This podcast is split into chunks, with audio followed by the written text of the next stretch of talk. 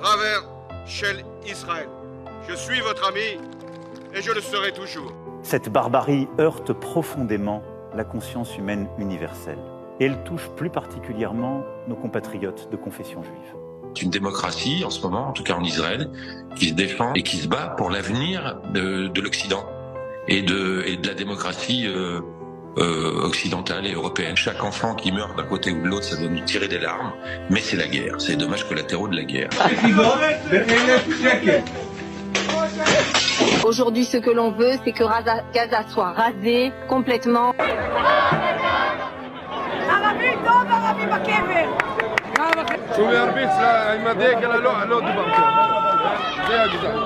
شو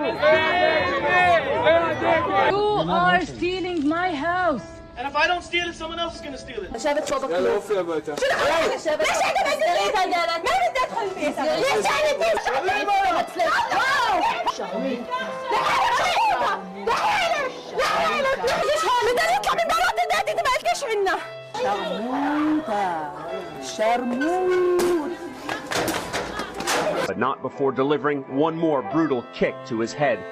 15 year old Tarek Abu Khader from Tampa, Florida. Let's tell him say that uh, the first victim Il, il veut un gouvernement. Il pense que les Palestiniens ont le droit à, à- à- à- à un pays, à un gouvernement. Euh, mais ne, ne- ne mélangeons pas tout ça. Et, et surtout, ceux qui... Ceux, euh, et euh, bon, voilà, pardon, je, je me perds un petit peu. aussi. De défendre les Palestiniens et, et descendre dans les rues pour manifester. Venez, on appelle ça comme ça doit être appelé. C'est de l'antisémitisme et- et rien d'autre. Un spectacle de désolation que viennent pourtant contempler certains Israéliens. À croire que le malheur des uns pourrait faire le bonheur des autres. Le bombardement sur la bande de Gaza attise la curiosité. Ces résidents israéliens ont organisé une journée pique-nique.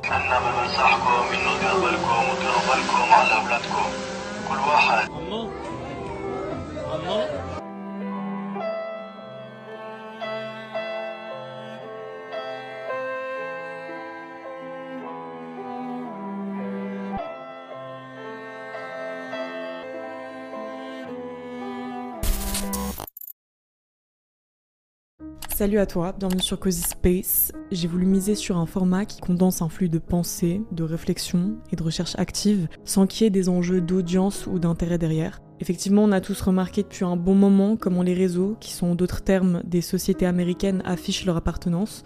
On pouvait déjà le constater de manière évidente avec le conflit en Ukraine. Sur Google AdSense, site sur lequel les youtubeurs suivent leurs revenus, tous les créateurs de contenu monétisés ont pu être témoins de messages de prévention de la plateforme qui annonçaient que toute désinformation sur l'Ukraine serait sanctionnée. D'une certaine façon, c'est ce qui est arrivé au Cosicast sur les Ouïghours, qui les premiers mois s'était fait démonétiser, entre autres parce que les annonceurs ne voulaient pas être associés à ce sujet, ce qui, dans le fond, traduit une volonté de décourager le créateur à traiter davantage de cette problématique. Donc déjà à cette période, c'était légitime de se demander Pourquoi est-ce qu'on retrouve aucun message préventif pour l'actualité au Congo, le Soudan, la Somalie C'est des prises de position ultra sélectives. Je sais pas, tu cherches même dans les conditions Google AdSense ou YouTube, tu retrouves rien sur génocide au Congo. Tu retrouves que à chaque fois le message dédié à l'Ukraine. Et euh, par contre, tu vois à quel point la Russie, elle est complètement banne de la plateforme. Que ce soit les annonceurs publicitaires russes ou les utilisateurs russes. On en arrive maintenant aux stories Instagram, même topo. On a remarqué que certaines disparaissaient ou étaient censurées, de nombreux comptes pro-palestiniens supprimés, ce qui fait qu'on peine à croire uniquement à un algorithme défectueux. Mais cet épisode, c'est aussi un rappel humble. On entend souvent le slogan On est en 2023, comme si c'était un passe magique pour la paix dans le monde, sauf que c'est plus souvent une lecture arrogante qu'on fait du passé, en pensant que les anciens étaient ignorants quand ils ont laissé certains conflits escalader aussi loin.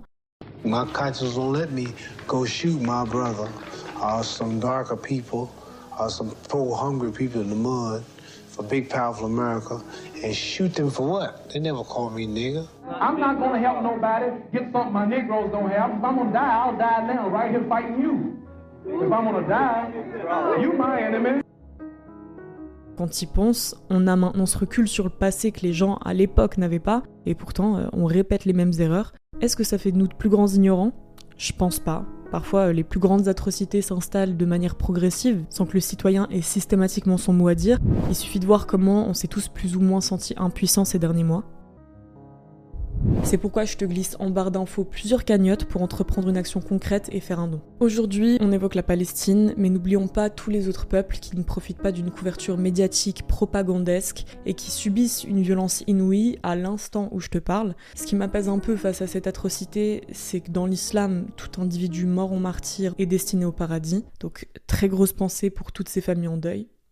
J'ai essayé d'adopter une méthodologie, que ce soit une revue de la littérature scientifique, des documents d'archives, notamment audiovisuels, ou encore des entretiens avec des acteurs du milieu. Bien sûr, j'ai intensément analysé les contenus médiatiques, qu'ils soient traditionnels ou digital, et j'ai fait de la collecte de données par entretien avec Eugénie, doctorante en droit international très impliquée sur la question. Je m'appelle Eugénie Dus, je suis docteur en droit international humanitaire. On va explorer quatre chapitres, un contexte historique, la dérogation et corruption d'Israël face au droit international et religieux. On va ensuite questionner la légitimité du Hamas, survoler les convergences d'intérêts géostratégiques et économiques. On terminera avec quelques pistes de réflexion. C'est parti. Replaçons le débat dans le temps, notamment avant 1917. À cette époque, la Palestine n'est pas un État indépendant, mais plutôt une province dirigée par l'Empire ottoman depuis le XVIe siècle. La population est caractérisée par une mixité religieuse avec une majorité arabo-musulmane de 80%, une minorité chrétienne arabophone de 10% et une minorité juive de 10%, composée elle-même de deux communautés distinctes, les séfarades espagnols et les ashkénazes des juifs d'Europe centrale. Du côté de l'Europe, à la fin du 19e siècle, on constate une montée de l'antisémitisme illustrée par l'affaire Dreyfus et les pogroms en Russie. C'est dans ce climat que le journaliste Theodor Herzl publie en 1896 L'État juif, essai d'une solution de la question juive, où il introduit l'idée de la création d'un État juif souverain. J'insiste sur le terme souverain, on reviendra dessus par la suite. Herzl devient ainsi le théoricien du sionisme, un mouvement idéologique politique, et en 1897, le premier congrès sioniste est organisé à Bâle en Suisse. Lors du sixième congrès, l'idée d'installer le foyer juif en Ouganda, à l'époque sous protectorat britannique, est présentée, l'idée du Kenya également, mais elle est contestée et finalement rejetée car ça ne correspond pas à la terre promise. En 1916, l'Empire ottoman est détruit par la Grande Révolte arabe qui a été motivée par la promesse britannique de créer un État arabe, car durant la Première Guerre mondiale, la Grande-Bretagne luttait contre l'Empire ottoman. Cependant, la même année, en mai 1916, les accords Sykes-Picot sont signés. La Société des Nations, ancêtre de l'ONU, est constituée des deux empires coloniaux britanniques et français qui se répartissent les territoires du Moyen-Orient.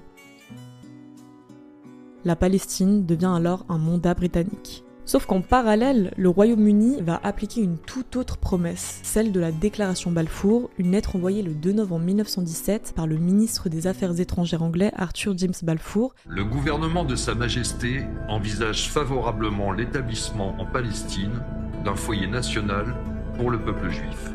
À Lionel Walter Rothschild, un banquier et dirigeant du mouvement sioniste de Grande-Bretagne qui apportait le soutien du gouvernement en finançant le mouvement. Cette déclaration, elle exprime l'accord du Royaume-Uni pour l'établissement en Palestine d'un foyer national juif et est considérée comme l'une des premières étapes dans la création de l'État d'Israël. Les Britanniques ont donc mis en action leur promesse pour un foyer juif, mais rompu leur promesse antérieure d'indépendance faite au porte-parole de la nation arabe, notamment parce qu'ils voient d'un mauvais œil la montée en puissance d'un État arabe qui risquerait de déstabiliser leur colonie musulmane.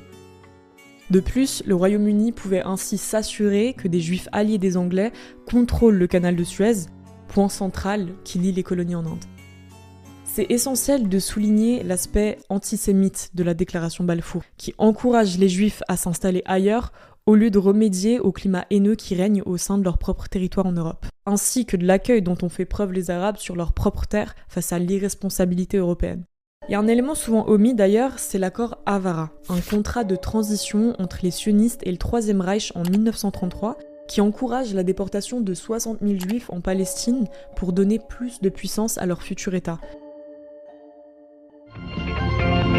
Live on Channel 5. This is the 10 o'clock news with Deborah Norval.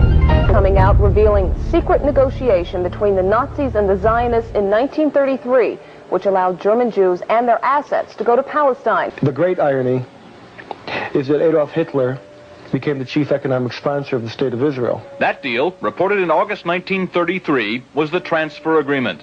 Palestine, sparsely settled by Jews at the time, was radically changed as a result. German Jewish settlement of Palestine was, for a time, official Nazi policy. These photos of Jewish life in Palestine, along with a lengthy text, appeared in 1934 in the Berlin paper Der Angriff. The publisher, Hitler's propaganda minister, Josef Goebbels. A Nazi Visits Palestine was the title of the multi-part series. A medal was struck by Goebbels in commemoration. On one side, the swastika. On the other, the Star of David. Si je savais qu'il était possible de sauver tous les enfants d'Allemagne en les emmenant en Angleterre, et seulement la moitié en les transférant sur la terre d'Israël, je choisirais la deuxième solution, parce que devant nous, il n'y a pas que le nombre de ces enfants, mais le calcul historique du peuple juif. Au lendemain de la Seconde Guerre mondiale en 1947, il y a une immigration juive massive en Palestine et l'Assemblée des Nations Unies adopte un plan de partage en trois, un État juif sur 55% du territoire, un État arabe sur 45% du territoire, ainsi qu'une zone internationale. Soviet Union, yes. United Kingdom, abstain. The United States, yes.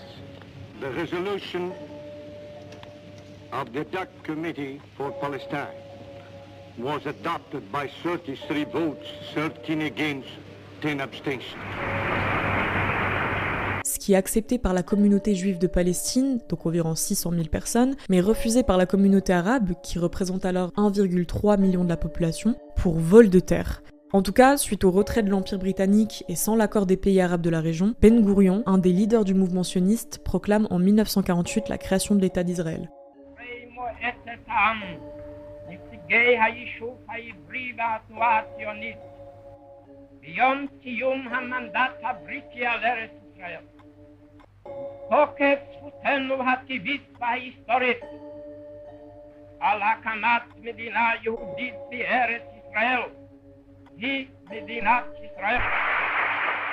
Des colons sont alors envoyés pour s'installer et construire sur le territoire palestinien en violation du droit international.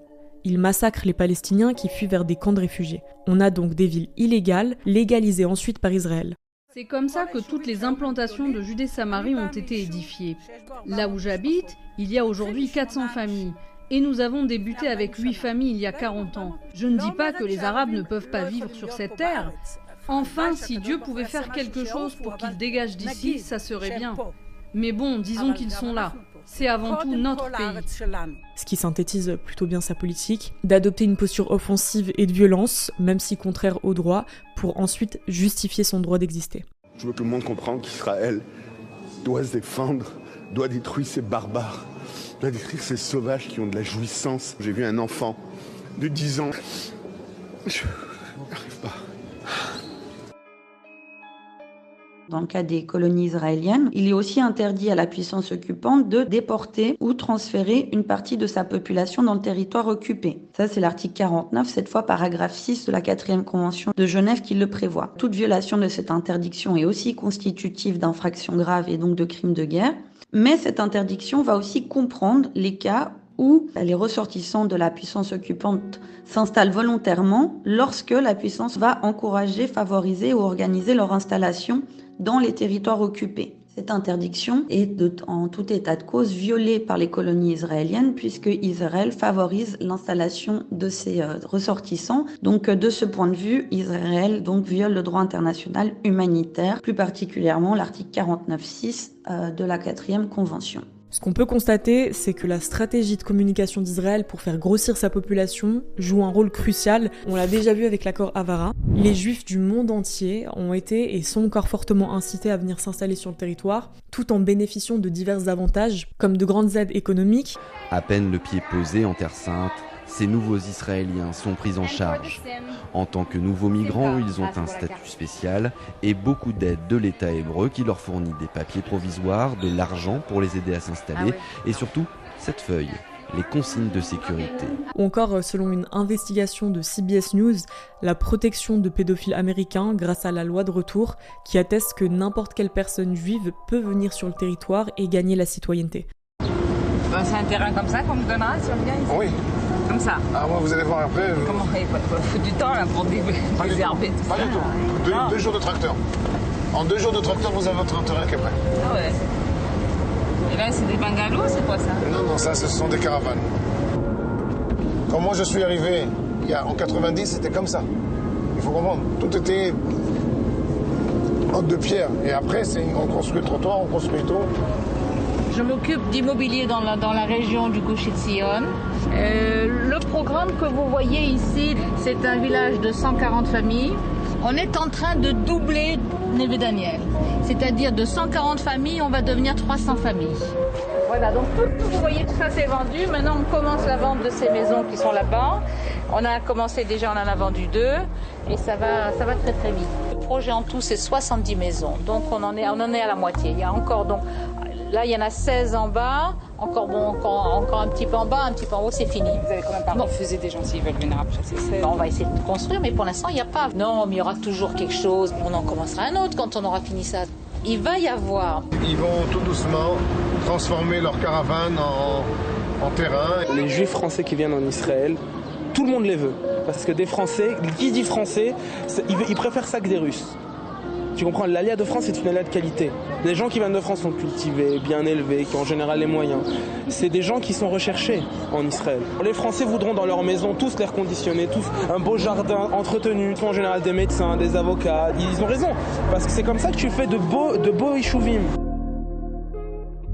En 1949, les Arabes sont repoussés par les Juifs suite à la première guerre israélo-arabe. Les Juifs s'approprient un tiers de terrain en plus du territoire réservé aux Palestiniens par l'ONU, la moitié ouest de Jérusalem, bien que cette zone soit sous contrôle international, et d'autres territoires accordés aux Arabes par l'ONU. Il faut que trois conditions soient remplies pour qu'on soit face à une situation d'occupation. Toute ou une partie du territoire est placée de fait sous le contrôle effectif d'un État qui n'en est pas le souverain légitime. Deuxièmement, l'État territorial doit ne plus être en mesure d'exercer son autorité sur le territoire en question. Et finalement, l'État territorial ne doit pas avoir consenti à la présence de l'État ennemi. Cette période, elle est alors marquée par la Nakba, où plus de 700 000 Palestiniens fuient vers la Jordanie, la Syrie et le Liban. Plus que deux territoires échappent au contrôle israélien, la bande de Gaza, sous le contrôle de l'Égypte, et la Cisjordanie, sous le contrôle de la Jordanie. Les décennies suivantes sont marquées par d'autres conflits, dont la guerre des six jours en 1967, au cours de laquelle Israël annexe plusieurs zones, y compris la bande de Gaza, la péninsule du Sinaï, le plateau du Golan, la Cisjordanie et Jérusalem-Est, en violation du Conseil de sécurité des Nations Unies. On abordera ce point plus tard. En 1973, la guerre du Kippour oppose Israël à l'Égypte et à la Syrie qui cherchent à récupérer une partie de leurs terres. Malgré la victoire israélienne, au vu du climat d'insécurité, Israël accorde le retour de certaines terres aux pays arabes. S'ensuivra alors la première intifada, un soulèvement des Palestiniens en zone occupée de 1987 à 1993.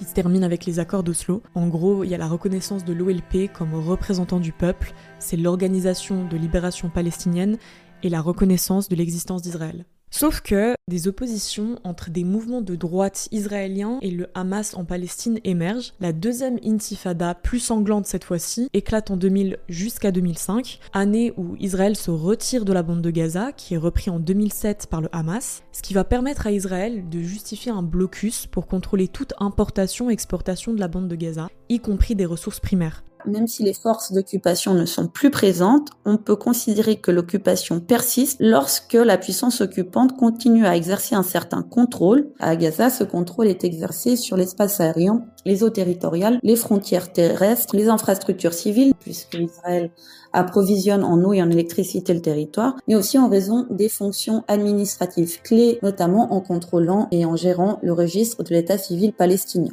S'ensuit alors de multiples guerres Hamas-Israël jusqu'à ce fameux 7 octobre. Ce qu'on comprend une fois le contexte historique présenté, c'est que les frontières d'Israël ont été imposées dans le cadre de la domination coloniale européenne.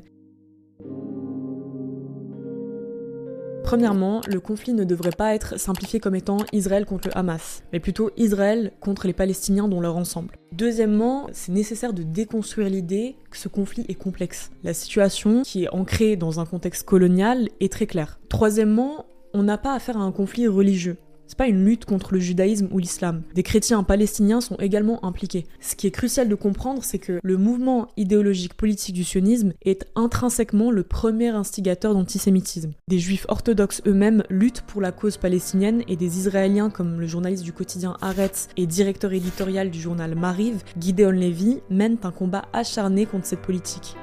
I'm an Israeli. I was born in Israel. I even perceive myself as an Israeli patriot. Either you are a democracy or not. And when you have this tyranny in your backyard, you are not a democracy, period. En fait, si on en revient au point de départ, le sunnisme va à l'encontre des enseignements religieux du judaïsme. Effectivement, les juifs, ils sont destinés à errer c'est un peuple qui doit rester en exil. Même pendant des croisades, ils achetaient pas de terre parce qu'ils ne devaient pas former de souveraineté ou de nationalisme. Cette nouvelle politique, selon des érudits juifs, elle représente une rébellion contre le commandement de Dieu en brandissant la carte du judaïsme, notamment en utilisant l'étoile de David dans son drapeau, alors qu'elle se place en opposition à la volonté de Dieu en altérant son message. Forbid, since the destruction of the temple 2,000 years ago, we were given an edict, a decree by God, prophecy of King Solomon, that we are not to attempt to recreate our sovereignty, even one inch of Jewish sovereignty, even in an uninhabited land, is expressly forbidden. Jews wait for the day when God will make a miracle where all humanity will serve Him in harmony. Prior to that event, we are expressly forbidden to try to attempt to make any Jewish nationalism sovereignty. The concept of killing, stealing is all forbidden according to the Torah. So, in every facet, Zionism is a rebellion against the command of God. Qui en vient même, et euh, si t'es religieux, tu vas me comprendre, à en devenir du satanisme. Quand tu cherches à altérer le message de Dieu en insinuant vouloir le prôner, c'est de la perversion. Même Ben Gourion et Théodore Herzl étaient dans les faits anti-religieux. À la page 14 de son livre, Herzl écrit que si les juifs se convertissaient au christianisme, ce serait la solution au problème juif, qu'il n'a pas circoncis son fils, etc., etc. Dès que les premiers cadres seront mis en place, je peux aller dire au gouvernement les ERS Rothschild font ce sacrifice, une sorte d'auto-imposition indirecte pour enlever vos juifs en surplus. Nous devons utiliser le mot surplus, sinon ils ne nous laisseront pas faire de propagande et partir. Il doit apparaître que nous voulons rendre un service au gouvernement. Nous sacrifions des milliards pour la solution de la question juive. En échange, nous recevons les faveurs dont nous avons besoin, libération du service militaire et autres. Au bout de dix ans, le mouvement sera irrésistible et les Juifs viendront courir pieds nus à nous dans le brouillard et l'obscurité. Nous saurons comment mobiliser l'opinion publique mondiale, libéraux, socialistes, antisémites. Ensuite aussi, nos diplomates seront au travail, nous ferons des concessions financières sous forme de prêts et de cadeaux spéciaux. Une fois dehors, nous mettrons notre confiance dans notre armée, nos amitiés achetées et l'Europe affaiblie et divisée par le militarisme et le socialisme. C'est l'émancipation juive. Certes, David Ben Gourion, grand érudit, grand connaisseur de la tradition juive et tout particulièrement de la Bible, était un laïc, non observant, un juif qui ne pratiquait pas les mitzvot et n'obéissait certainement pas au rabbin. Donc finalement, les premiers instigateurs de ce mouvement de réappropriation au nom de la religion ne suivent pas le message du judaïsme dans leur intimité. Le combat il se porte contre le sionisme, pas le judaïsme. You never hated the Jews? Never. Otherwise, I would not be a real Muslim. Ce qui rend cette discussion délicate, c'est que la population a été conditionnée à associer toute critique d'Israël à de l'antisémitisme, ce qui a permis de faire penser à une situation complexe. T'as l'ancien président d'Iran, Ahmadinejad, euh, qui a, je trouve, bien synthétisé l'idée, même s'il n'est pas blanc comme neige, en déclarant L'Occident et les colonialistes, pour dominer le monde, ont créé une idole autour du régime sioniste dont l'esprit est l'Holocauste. Mais le plus gros point, c'est que les Nations Unies, depuis 80 ans, ont émis plus de 50 résolutions confirmant que c'est l'État d'Israël qui ne respecte ni le droit international, ni les conventions de Genève, ni les règles de gestion de la guerre. Le droit de l'occupation veut que la puissance occupante doit maintenir la vie locale aussi normale que possible et minimiser toute forme d'interférence. Autrement dit, l'occupation est conçue comme étant essentiellement temporaire. Les menaces d'expulsion des familles palestiniennes par les colons israéliens sont considérées comme des crimes de guerre et les Nations Unies s'y opposent. Dans sa résolution 252, suite à l'annexion de Jérusalem-Est par Israël, alors sous contrôle international, le Conseil de sécurité des Nations Unies considère, je cite, que toutes les mesures et actions législatives et administratives prises par Israël sont invalides et ne peuvent modifier ce statut. Pourtant, Israël adopte une loi en 1980 pour réunifier Jérusalem-Est et Ouest qui déclare Jérusalem la capitale d'Israël. Dans sa résolution 478 en 1980, le Conseil de sécurité a affirmé que cette loi constitue une violation du droit international et que toutes les mesures et actions législatives et administratives qui ont modifié ou prétendent modifier le caractère et le statut de la ville sainte de Jérusalem, et en particulier la récente loi fondamentale sur Jérusalem, sont nulles et non avenues et a appelé tous les États membres à accepter cette décision et à ceux qui ont établi des missions diplomatiques à Jérusalem de se retirer. Donc à ce stade, il devrait même plus y avoir débat en fait. Ce qu'on constate, c'est que les médias occidentaux qui se disent pseudo-démocratiques et pour les droits humains opèrent une propagande israélienne en choisissant délibérément le moment qui les arrange, après le 7 octobre, pour façonner tout leur argumentaire et toutes les ripostes d'Israël. Ça a été euh, particulièrement marquant dans les contenus publiés en octobre. Mais pourquoi est-ce qu'ils refusent de mettre en perspective le conflit? Parce qu'en élargissant l'angle de vue historique, vous ne pouvez pas soutenir Israël ni sur le plan du droit, ni sur le plan politique, ni sur le plan militaire. C'est impossible. Nous n'appartenons ni au Hamas, ni au Fatah, ni au djihad islamique. Nous n'appartenons qu'à Dieu. Le Hamas, c'est un mouvement palestinien dont la branche armée est considérée comme une organisation terroriste par une trentaine de pays, majoritairement occidentaux, comme l'Union européenne et les États-Unis, mais pas du point de vue du droit international. C'est important de le souligner. C'est une terminologie qui n'a pas été adoptée sur le plan du droit international. La majorité des États membres de l'ONU ne classent pas le Hamas dans le groupe des organisations terroristes, à l'instar de la Chine, la Russie, le Brésil, la Norvège ou la Suisse. Quasiment aucun des pays arabo-musulmans d'Afrique, d'Amérique du Sud ou d'Asie ne considère le Hamas comme une organisation terroriste.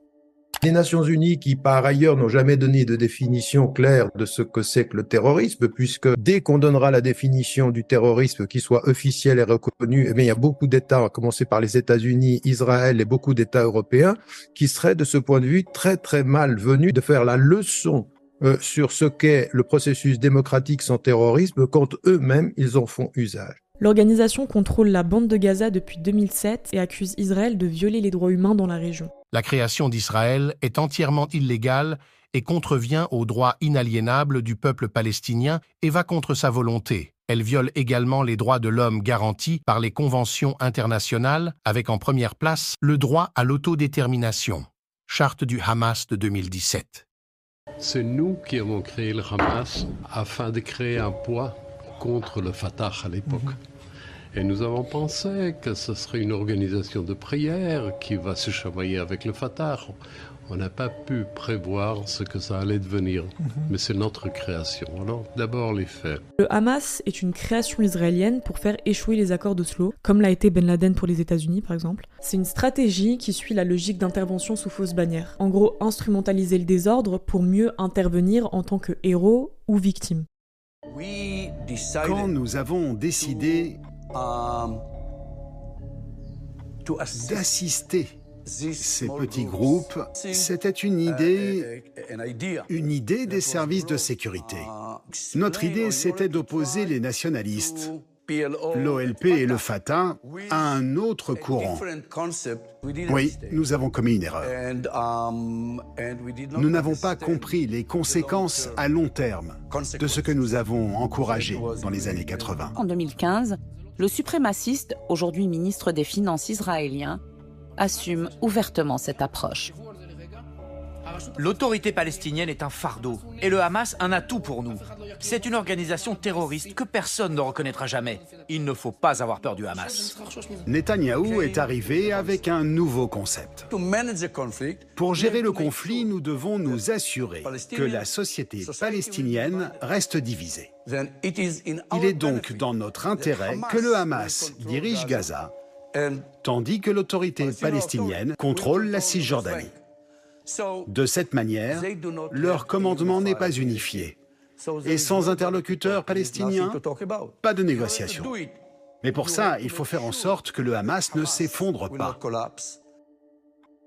Réduire aujourd'hui l'ensemble du mouvement à une organisation terroriste, c'est ne pas tenir compte de toutes les actions qui ont été entreprises au cours de l'histoire. Chaque année où il y a des votations des Nations Unies pour une solution à deux États, Israël et les États-Unis trouvent un moyen de la bloquer. Donc les approches diplomatiques, c'est un échec.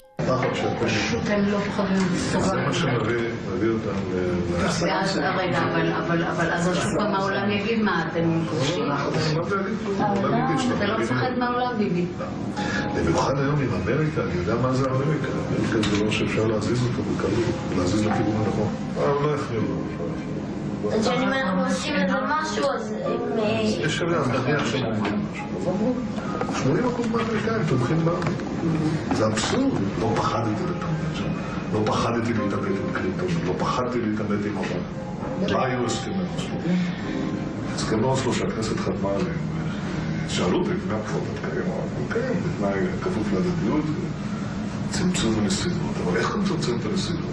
אני אתן פירוש להסכם שיאפשר לי להפסיק את הדהירה הזאת לקווי 67. נתת 2 אחוז, ובזה עצרת את הנסיגה הזאת במקום 100 אחוז.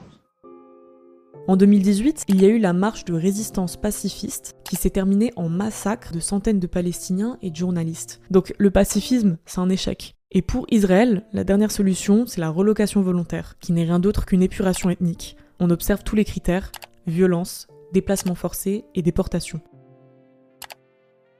au titre de l'article 49.1 de la 4e Convention de Genève, il est tout d'abord interdit de procéder au transfert de force ou à la déportation des habitants du territoire occupé hors du territoire. Lorsque la puissance occupante va à l'encontre de cette interdiction, cela est constitutif d'une infraction grave et donc d'un crime de guerre. Donc que ce soit la paix par les traités ou la résistance par les élections et la non-violence, en tout temps, ces initiatives ont été qualifiées d'illégitimes et de terroristes. Aujourd'hui, on vient vous dire, à partir du 7 octobre, vous allez oublier toutes les tentatives qui ont précédé et vous allez réduire une organisation de résistance à des moyens qu'elle a pu utiliser historiquement. Si on peut condamner le moyen, si on peut condamner l'acte, on n'en arrive pas moins à dire ce que la majorité des pays du monde disent. Hamas est un groupement de résistance. On peut ne pas être d'accord et on doit condamner certains des moyens qu'ils utilisent de cette résistance. Mais la réduire à ceci, ça voudrait dire que tous les résistants qui touchaient des civils durant la Deuxième Guerre mondiale sont tous des terroristes.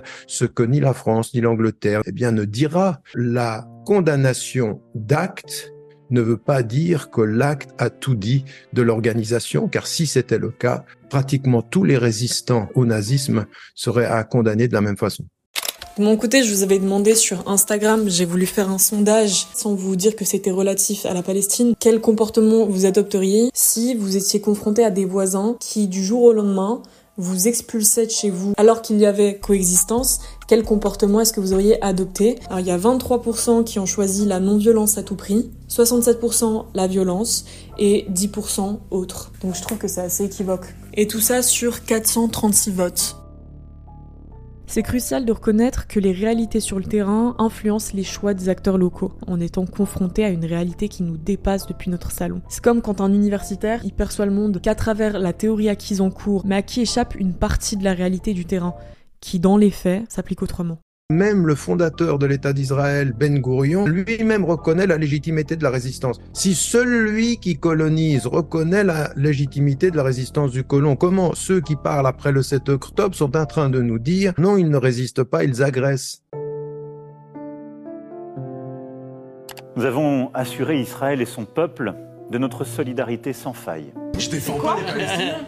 J'ai défendu les Palestiniens. Ils veulent tuer Israël, les Palestiniens. Eh, tu, voulais, tu préférais que je dise ça, Pascal Comment Tu préférais que je dise ça Oui. D'accord. Parce que c'est la réalité. Non, mais c'est une.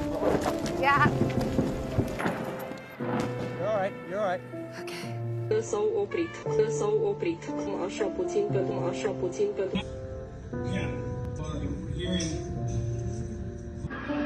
المرة مطخة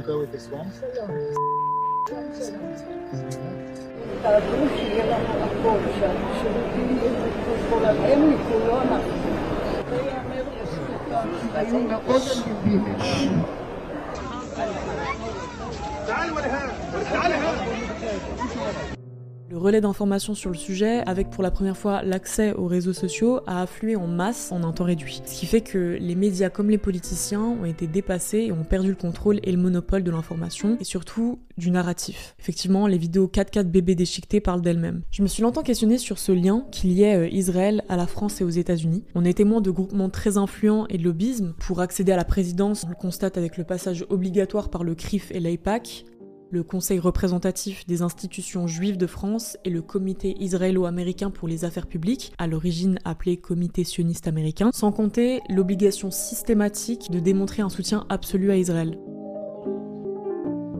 Plusieurs événements illustrent cette alliance. En décembre 2017, les États-Unis ont annoncé leur décision de reconnaître Jérusalem comme capitale indivisible d'Israël et d'y installer leur ambassade. En juin 2019, la Haute Cour de justice israélienne a approuvé la démolition d'une centaine de logements près de Jérusalem-Est, suite à quoi les États-Unis ont déclaré en novembre que les colonies ne seraient plus considérées comme illégales au regard du droit international. Et en janvier 2020, Trump publie le plan de paix pour le Moyen-Orient, qui comprenait euh, la reconnaissance de la souveraineté israélienne sur les colonies de Cisjordanie. Donc on est parti d'une action purement illégale et contraire aux principes démocratiques pour finir sur sa légalisation.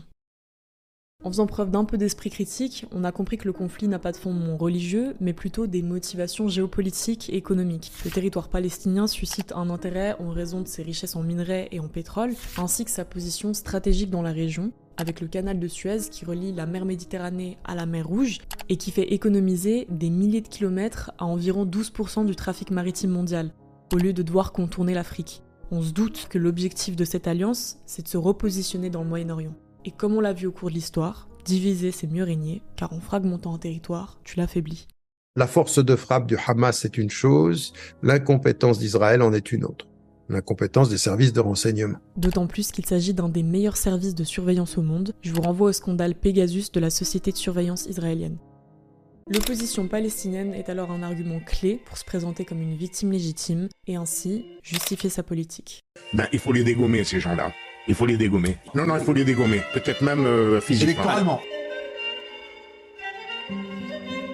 Premièrement, la solution à deux États n'existe pas. C'est une fiction qu'on amène trop tard. All those who speak now about two-state solution 20 years ago say the two-state solution is Auschwitz. Now, when the two-state solution is impossible, then they come up because they know that it will never happen. Because nobody is going to evacuate 700,000 settlers. Those who established the settlements project declared it very clearly. We are going to build settlements in order to prevent the two state solution. But when I steal your car, I am not in a position to put conditions for returning the car. First of all, return the car. Il existe plusieurs mécanismes qui ont été mis en place spécialement pour la situation en Palestine. Ces mécanismes se sont tous vus euh, refuser l'accès au territoire palestinien occupé par Israël. L'histoire nous prouve, c'est la proximité avec le pouvoir et tes alliés qui t'accordent le droit de tuer. Je vous mets à l'écran euh, une liste d'entreprises soutenant Israël à boycotter. Toutes les cagnottes sont accessibles en barre d'infos. Et euh, ça me tient à cœur de transmettre un dernier message d'espoir. Beaucoup ont ouvert les yeux sur leur propre entourage et les gens à qui ils donnent de la force. Être témoin d'autant de mal, ça blesse l'âme. Certains peuvent perdre foi, mais on doit s'efforcer de ne pas sombrer face au mal et de voir le bon, car il existe et il est puissant en toutes ces personnes qui, peu importe la religion, l'origine, la trajectoire de vie, honorent leur humanité en s'unissant dans un même combat, celui contre la folie. Le principe de l'agir pour le bien ne dépend absolument pas du temps qu'il nous reste. Cela dit que votre action, elle est par le principe, elle n'est pas par son résultat.